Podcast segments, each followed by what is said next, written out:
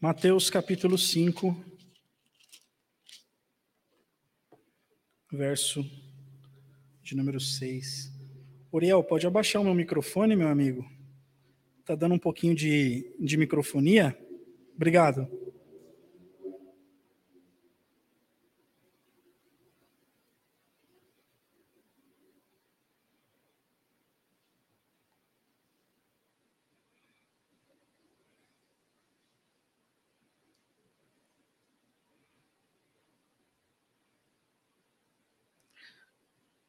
Convidar os irmãos aqui nos coloquemos de pé uma, uma vez mais para fazermos a leitura do texto.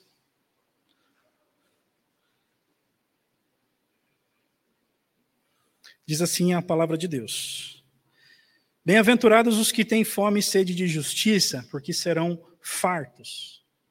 Oremos.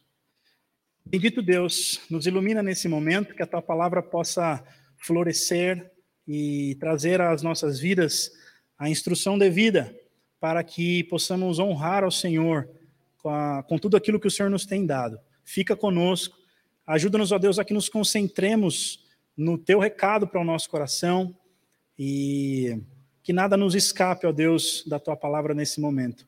Tira todo o cansaço, tudo aquilo que pode nos tirar a atenção, que o Senhor seja o nosso foco e o centro do nosso coração nesse momento. Oramos em nome de Jesus. Amém. Pode se assentar.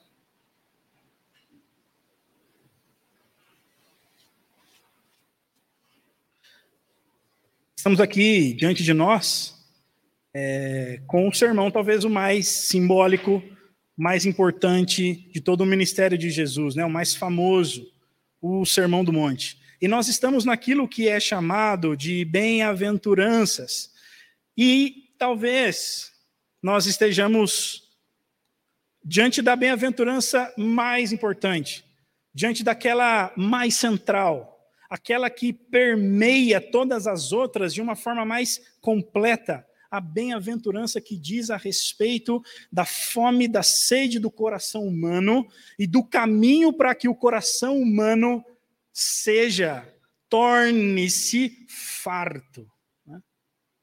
Então, nós estamos talvez diante da bem-aventurança mais, mais, mais, é, é, mais importante de todos, de todas, perdoem, e diante do sermão mais central de todo o ministério da vida de Jesus. Por que digo isso? Porque talvez estejamos diante de uma das porções da palavra de Deus mais importantes. Então, isso precisa fazer com que o nosso coração esteja extremamente atento ao que o Senhor tem a falar a nós a partir desse texto.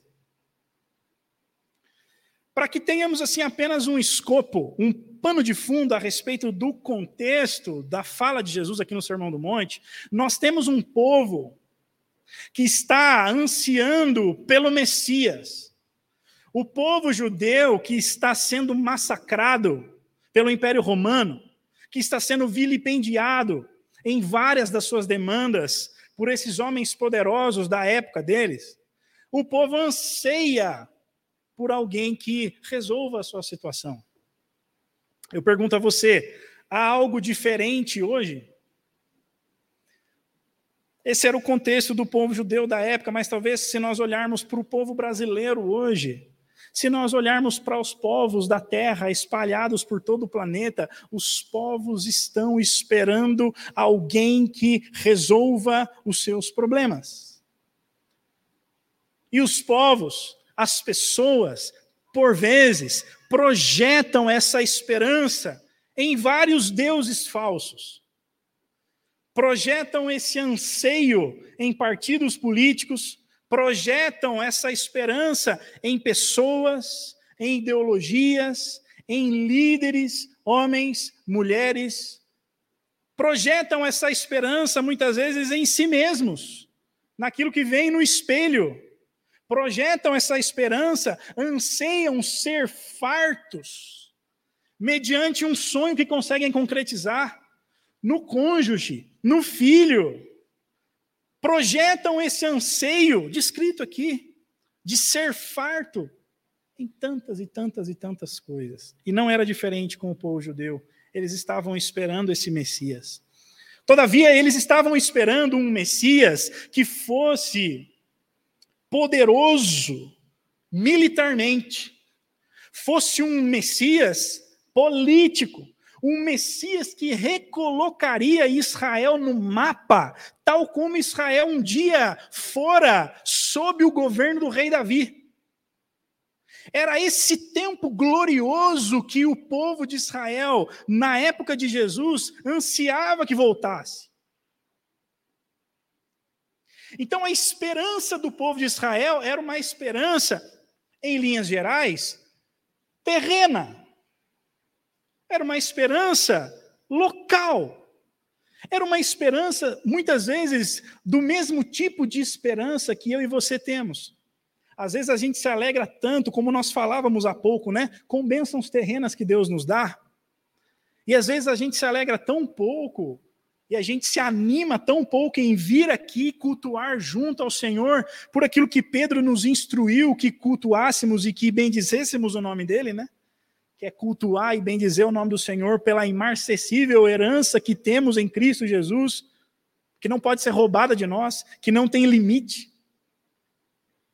Então o povo estava querendo uma redenção projetada sobre um homem no âmbito do terreno, do político, do militar, do econômico, da glória de uma nação terrena. E aparece Jesus e prega esse sermão no início do ministério dele. E Jesus começa a dizer que bem-aventurados são os pobres, bem-aventurados são os que choram, bem-aventurados são os humildes, bem-aventurados são os mansos, Bem-aventurados são os pacificadores, bem-aventurados são os misericordiosos, bem-aventurados são os que são perseguidos. Jesus começa a inverter essa lógica da esperança do povo. Olha, vocês estavam esperando um Messias político e um Messias que atuasse aqui agora no âmbito militar, do poderio econômico e da política terrena, não é? Mas a minha proposta para vocês é exatamente o contrário. Bem-aventurado não é o forte, Bem-aventurado não é o rico, bem-aventurado não é o que confia em si mesmo, bem-aventurado não é aquele que, por sua própria performance, consegue tudo o que quer. Todavia, bem-aventurado é aquele que sabe que tudo o que tem só o tem em Cristo Jesus. Bem-aventurado é o que sabe que nada é, e que se é alguma coisa, só o é porque Cristo Jesus o deu. E aí ele chega no cume dessa argumentação dele. Eu passei aqui bem brevemente sobre todas as bem-aventuranças, e ele chega nessa que é considerada por muitos como, como o cume de todas as bem-aventuranças. O ponto mais alto, em que Jesus diz que bem-aventurado é o que tem fome e sede de justiça. A primeira coisa que nós temos que tentar decifrar aqui é que quando Jesus fala sobre justiça e quando a palavra de Deus está falando a respeito de justiça, o que ela quer dizer com isso? Quando a gente lê Jesus aqui falando sobre justiça, sobre o que exatamente ele está falando? Ora, talvez um aspecto, um caminho muito simples para que nós entendamos o que Jesus está falando quando ele fala sobre justiça, quando nós lemos aqui nesse Sermão do Monte que bem-aventurado é o que tem fome e sede dessa justiça, é que bem-aventurado é o que tem fome e sede por ser justo, por ser santo, é quem anseia por fazer a vontade de Deus. Eu gosto de uma imagem que é você se amoldar. O justo é aquele que se amolda à lei de Deus. A lei de Deus é o molde. E Jesus está dizendo aqui para a gente que o bem-aventurado não é aquele que o mundo glorifica e que atinge um sem número de metas que são extremamente aplaudidas e louvadas pelo mundo. Para Jesus e para nós. Bem-aventurados, bem-aventurados são aqueles que se amoldam à lei de Deus. Então, a justiça na palavra de Deus, em linhas gerais, é a vida santa. A justiça é tudo aquilo que é reto, tudo aquilo que é bom, tudo aquilo que é probo, tudo aquilo que é ensinado na palavra de Deus como lei de Deus.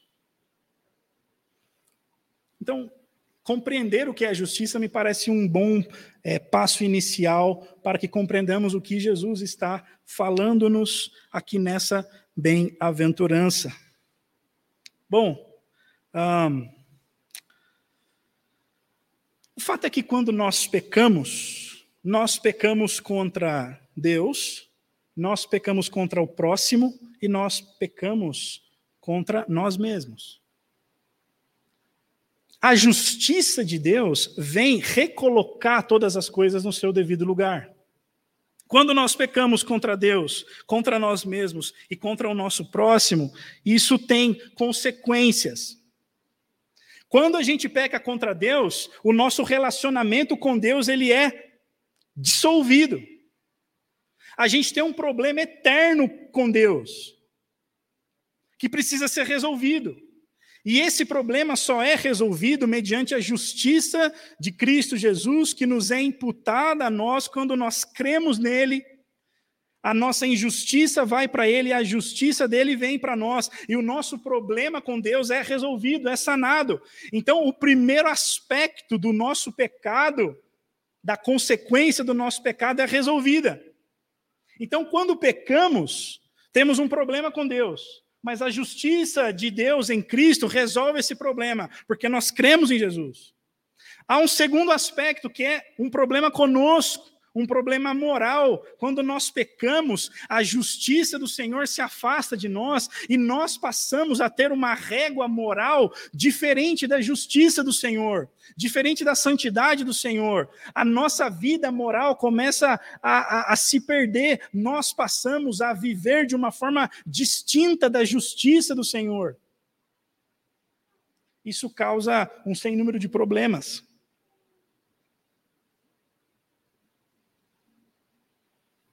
Tudo aquilo que nós podemos olhar acontecendo no mundo hoje, toda a degradação moral, toda a dissolução, toda a tristeza, toda a depressão espalhada ah, pelo mundo e muitas vezes, infelizmente, até mesmo dentro das igrejas, todas as doenças, sejam psicológicas, as doenças físicas, toda sorte de desgraças que nos destroem e que nos afetam, são fruto desse rompimento nosso com o Senhor, são fruto do pecado nosso, que nos distancia do Senhor e que corrói totalmente o nosso ser. Então, tudo aquilo que você olha à sua volta, e muitas vezes, infelizmente, até mesmo na sua vida, que está desajustado, que está errado, que está destruído, comportamentos dissolutos, tudo isso é fruto desse rompimento, que é um rompimento que nos separa de Deus nos separa de nós mesmos, daquilo que Deus criou para que nós sejamos. Mas ainda há uma terceira consequência do nosso pecado, da nossa divisão, do nosso afastamento de Deus, que é uma consequência social. Porque o meu relacionamento com o meu próximo também é atingido pelo meu pecado contra Deus. Ele atinge o meu relacionamento com Deus, atinge a mim mesmo, mas atinge o meu relacionamento com o meu próximo, porque eu passo a me relacionar com o meu próximo de uma forma errada, de uma forma que não é a forma prescrita na lei de Deus, de uma forma que não é uma forma justa.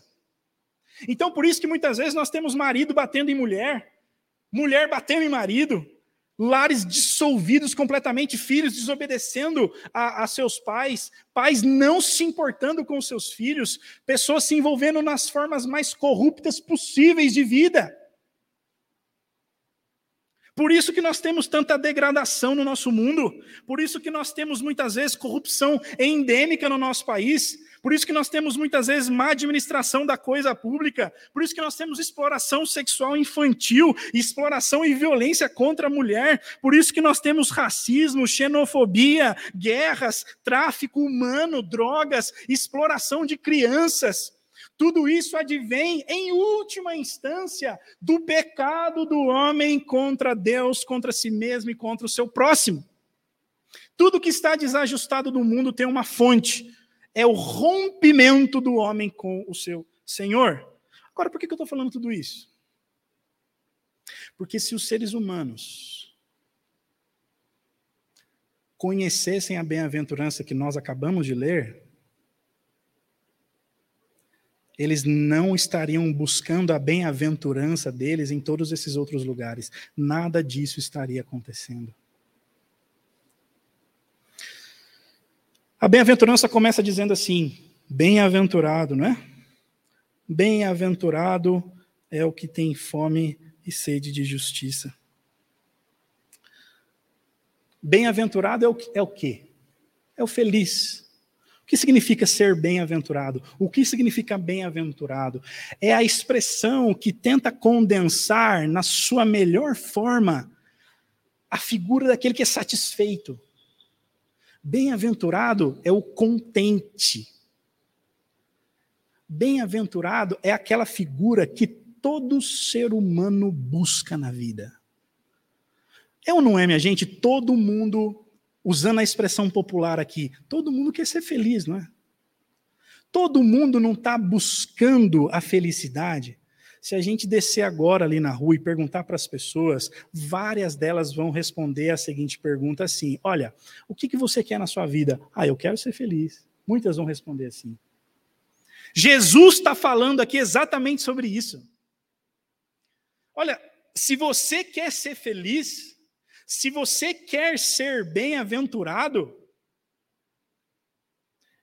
faça isso, isso, isso, isso, isso. E Jesus é a pessoa que mais é digna de ser ouvida. Agora, talvez aquilo que eu reputo ser a parte mais importante de todo o sermão. A bem-aventurança não diz: Bem-aventurados os que têm fome e sede de felicidade. Bem-aventurados para Jesus é os que têm fome, ou são os que têm fome e sede de justiça. E esse talvez seja o grande erro da humanidade. E esse talvez seja o seu grande erro na sua vida nessa noite. Talvez você esteja buscando avidamente pela sua própria felicidade. Talvez você tenha cedido à pressão gigantesca do mundo, ensinando para nós, dia após dia, que o caminho mais sensato e bem-aventurado é buscarmos a nossa própria felicidade. Mas quando a gente olha para a Escritura Sagrada e para o ensino de Jesus, ele está nos ensinando não a buscarmos a nossa própria felicidade, mas ele está nos ensinando a buscarmos a justiça do reino dele. E aí então nós seremos fartos. Busque-se a felicidade no lugar da justiça de Deus, então nós não seremos fartos. Agora, busque-se a justiça do reino de Deus no lugar da felicidade, então sim, esse sentimento que cada um de nós tanto quer, tanto busca, de saciedade, de contentamento, de plenitude, nós teremos, porque estamos o buscando no lugar correto, que é o lugar da justiça do reino de Deus. O mundo tem errado, tem errado drasticamente. O mundo tem priorizado a busca pela felicidade. E eu queria dizer e deixar isso muito claro: esse é um caminho, à luz da palavra de Deus, absolutamente equivocado o importante é ser feliz. Não. O importante é buscar a justiça do reino de Deus. E então seremos fartos. E esse caminho é o caminho do bem-aventurado. Você quer ser feliz? Você quer ser cheio de verdade? Você quer ser robusto existencialmente? Você não quer ser levado por qualquer vento que se abata sobre a sua vida. Hoje nós vivemos, infelizmente, numa geração em que uma parcela das pessoas é extremamente vulnerável. Que não suporta a situação diversa mais pequena. A situação diversa mais mínima. Se você quer ter força, se você quer encarar a vida de uma forma madura e grandiosa, fundamente-se na justiça do reino de Deus. Então, acabe com esse lema na sua vida de que o importante é ser feliz. Gente, eu não sei, não sei para você, mas para mim isso é algo tão assim impactante.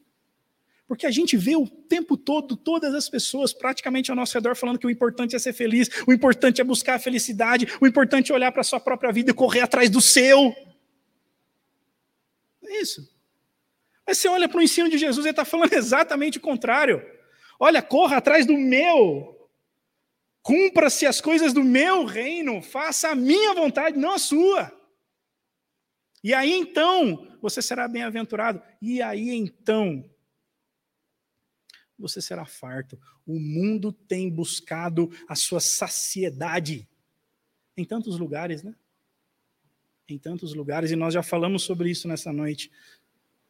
Sobre o que talvez você esteja projetando a busca da sua saciedade. Sobre o que? Jesus está nos instruindo aqui a que nós coloquemos a busca da nossa, da nossa saciedade em cumprir a vontade dele. Jesus está nos chamando a sermos justos. Mas não apenas a sermos justos, mas a termos fome e sede da justiça dele. Então, a gente começou analisando a, a, a expressão bem-aventurado, né? Então, o que quer dizer bem-aventurado? Agora a gente passa a analisar a expressão o que tem fome e sede de justiça. A ideia da expressão aqui, e por isso ele fala a respeito de fome e de sede, e ele usa a expressão no seu máximo vigor. É aquele que de fato está morrendo de fome, que está morrendo de sede. Ele usa a expressão de fome e sede porque é algo que é contínuo na nossa vida. A gente, muitas vezes, ou muitas vezes não, na nossa vida como um todo, a gente se alimenta, a gente é, toma a nossa, nossa água, o nosso suco, enfim, mas a gente, a gente come os nossos, os nossos alimentos, a gente almoça, a gente toma café, mas dali um tempo a gente vai voltar a sentir fome, vai voltar a sentir sede. Então é algo contínuo nas nossas vidas. Ter fome e sede de justiça não é algo apenas pontual na vida dos seres humanos, na vida dos seguidores de Jesus. Ter fome e sede de justiça é algo que precisa estar continuamente no nosso coração. É um desejo intenso, profundo fome e sede. A ideia do texto é alguém que está morrendo de fome. É alguém paupérrimo, exatamente como a primeira bem-aventurança. Bem-aventurado é o pobre de espírito, a ideia ali, ele está falando, é, é, é, é, um, é um argumento só. Ele está falando dessa pessoa, do pobre, do paupérrimo de espírito. Esse paupérrimo de espírito que só tem a Deus ele está faminto e sedento por cumprir a vontade de Deus. Esse é bem-aventurado. Então a gente precisa passar a escritura sagrada sobre nós como se fosse uma radiografia. E nós precisamos analisar o nosso coração e a nossa mente e nos perguntarmos detidamente: de que temos tido fome e sede nas nossas vidas?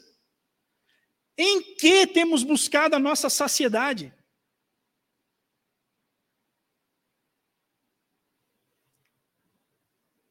Em que temos projetado a possibilidade de sermos fartos? Eu pergunto para mim para você nesse momento, nessa noite, nesse lugar: qual tem sido a sua fome? Quais são as fontes nas quais você tem bebido para matar sua sede?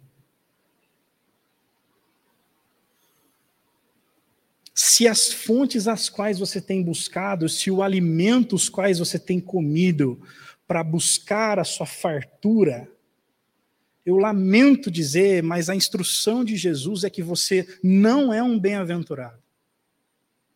Se não tem sido a justiça do reino de Deus o, o motivo da sua fome, o lugar onde você mata a sua sede, você não pode ser, de acordo com o que Jesus nos instrui aqui, alguém chamado de bem-aventurado. Você talvez esteja sendo enganado pelo canto do mundo sobre a sua vida. Não. Se você for lá onde o mundo instrui muitas vezes. E onde o mundo instrui muitas vezes? Às vezes é o sexo. Às vezes são as drogas. Às vezes é um ato de corrupção lá no seu trabalho que ninguém vê. Às vezes é um dinheiro sujo por fora que você vai ganhar e vai conseguir fazer aquilo que você tanto quer. Às vezes é uma corrupçãozinha lá na sua escola, lá no contexto em que você vive.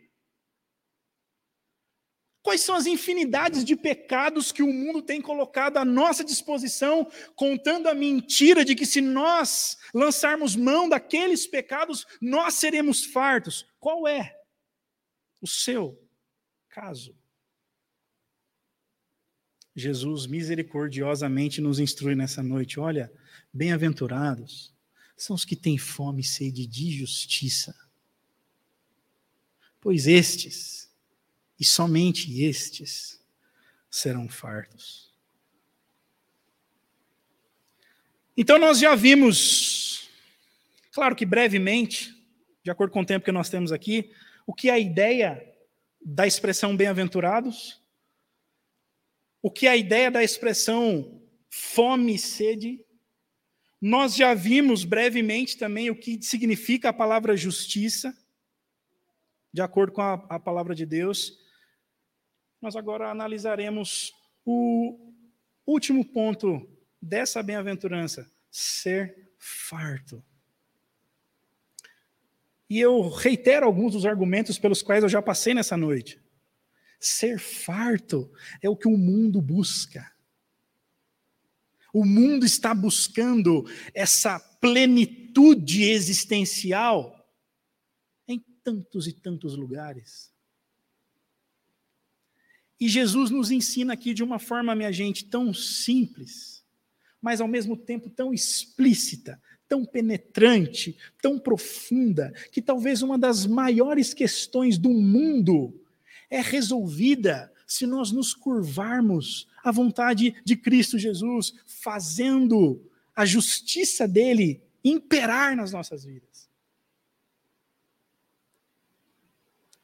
Talvez se nós fizermos uma uma análise da nossa história, da nossa história, da sua história, e nós olharmos os momentos em que muitas vezes nós padecemos, nós sofremos, muitas vezes, nem todas, mas muitas vezes, você vai perceber que naquele, naquela determinada situação, naquela determinada circunstância, nós não cumprimos a vontade de Deus nós não obedecemos ao Senhor naquele aspecto.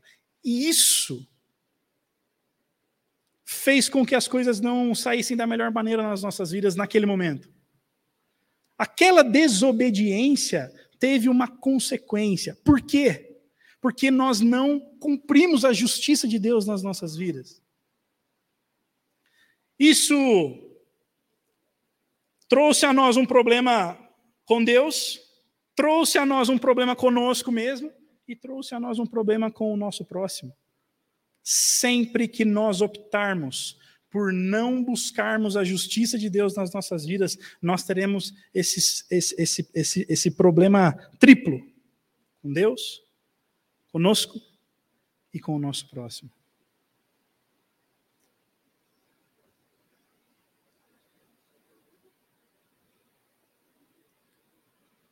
Como você tem planejado aí na sua vida ser farto? Você está buscando a fartura do seu coração, da sua família. Aonde? Você está crendo que quem pode fazer com que você seja farto? Quem pode? Olhando na prática mesmo, sendo aqui transparentes. Em quem de fato você crê que pode saciar essa ânsia, essa fome que você tem por ser bem-aventurado? Todo mundo quer ser bem-aventurado. Mas onde a gente está buscando essa bem-aventurança?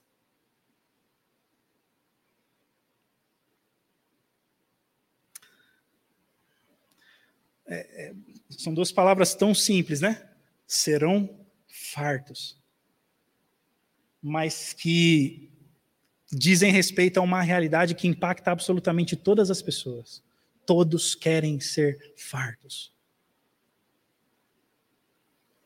Eu reputo que essa seja uma das um dos ensinamentos mais importantes, centrais, fundamentais para todo aquele que se aproxima da palavra de Deus. Não há absolutamente nenhum outro caminho para a felicidade que não esse aqui explicitamente ensinado por Jesus. Queres ser bem-aventurados? Pois tenham fome sede tremendas da minha justiça, de cumprir a minha vontade, de buscar a santidade, de amoldarem-se aquilo que eu ensino. Não querem. Então se amoldem e se adaptem a todo o restante, toda a sorte de ensinos que o mundo tem a lhes entregar, a lhes ensinar, a lhes dar. É o caminho da felicidade é o caminho da bem-aventurança. E me pareceu bastante importante tratar a respeito dessa bem-aventurança no domingo de hoje, porque nós estamos aqui a falar sobre discipulado. Né? Nós estamos aqui há algumas semanas propondo pensarmos sobre sermos discípulos de Jesus e há também, quem sabe, fazermos discípulos de Jesus. E se queremos seguir a Jesus, me parece essa bem-aventurança o ensino mais simples, mas ao mesmo tempo mais profundo para fundamentarmos esse caminho. Olha, se buscamos bem-aventurança, então é simples que nos amoldemos à justiça do Senhor, se buscamos saciedade, fartura, se buscamos saciar a nossa fome e a nossa sede, então é simples, rompamos com tudo que o mundo tem tentado impetrar sobre as nossas vidas e guardemos a palavra de Deus de todo o coração nas nossas vidas. Rompamos com o mundo. Ora, Jesus diz ser Ele a verdade. Se Jesus, é essa, se Jesus é a verdade, essa informação aqui contida no verso 6 do capítulo 5 de Mateus, ela talvez seja a informação mais importante de todas as nossas vidas. Se queremos ser bem-aventurados, que cumpramos a justiça do Senhor, então a nossa relação com Deus será religada nós teremos novamente Deus ao nosso favor, a nossa vida diante do espelho será redimida, nós encontraremos no espelho aquela pessoa que Deus fez para que sejamos, nós não estaremos mais perdidos em nós mesmos, cheios de contradição, cheios de incerteza, não, em Cristo Jesus nós nos encontramos. E nós, com o nosso próximo, teremos as nossas relações restabelecidas, mas não de acordo com os padrões mundanos, deletérios, destrutivos, mas agora à luz da palavra de Deus e do Evangelho, o que fará com que as nossas relações floresçam para a glória de Deus.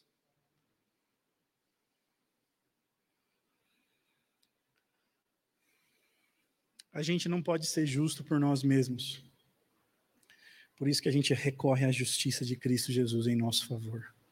Que Deus nos faça homens e mulheres sedentos, famintos da justiça de Deus sobre as nossas vidas.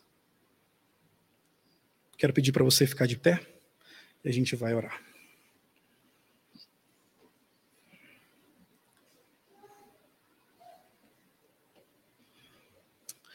Precioso Deus, obrigado, Senhor, por esse sermão do monte encravado no início do Evangelho de Mateus, com tantas e tantas riquezas a serem exploradas por nós, Pai. Obrigado por essa bem-aventurança magnífica que nos ensina de uma forma tão simples o caminho para que sejamos fartos e o ser humano tem buscado ser farto a Deus em tantos lugares. Desde o início da história, desde o Éden, o homem caiu no canto de Satanás e ele prometia saciedade para o homem mediante o rompimento com o Senhor, e o homem acreditou. E desde então o ser humano tem acreditado que viver uma vida distante do Senhor, independente do Senhor, é um caminho melhor que lhe proverá maior saciedade, ó Deus, e fartura do que estando com o Senhor. Mas Jesus, de uma forma misericordiosa, nos ensina aqui: não. Se você quer ser bem-aventurado e se você quer ser saciado, ande comigo, cumpra a minha vontade, promova a minha justiça, se a posse da minha justiça em Cristo Jesus na cruz do Calvário. Deus, obrigado por esse tempo, obrigado por essa palavra, obrigado por essa instrução, obrigado por Cristo Jesus, obrigado pelo caminho de bem-aventurança que nós temos, ó Deus, à nossa disposição. Suplicamos que o Teu Santo Espírito nos convença. Porque, ó Deus, por mais que a palavra seja pregada, se o teu Santo Espírito não nos convencer, não nos tocar, não quebrar o nosso coração muitas vezes duro, ó Deus, nós não nos persuadiremos por nós mesmos da tua palavra, somente mesmo o Senhor pode fazê-lo. Suplicamos a ti, Senhor, que o teu Santo Espírito nos convença do pecado, da justiça e do juízo e que nós sejamos luz por onde o Senhor nos levar, e que nós demonstremos a tua justiça por onde o Senhor nos levar, a começar em nós, em nossas casas, com os nossos próximos, nossos cônjuges, ó Deus, nossos filhos, nossos amigos, nossos parentes, nossa família. Em nome de Cristo Jesus nós suplicamos. Amém. Amém.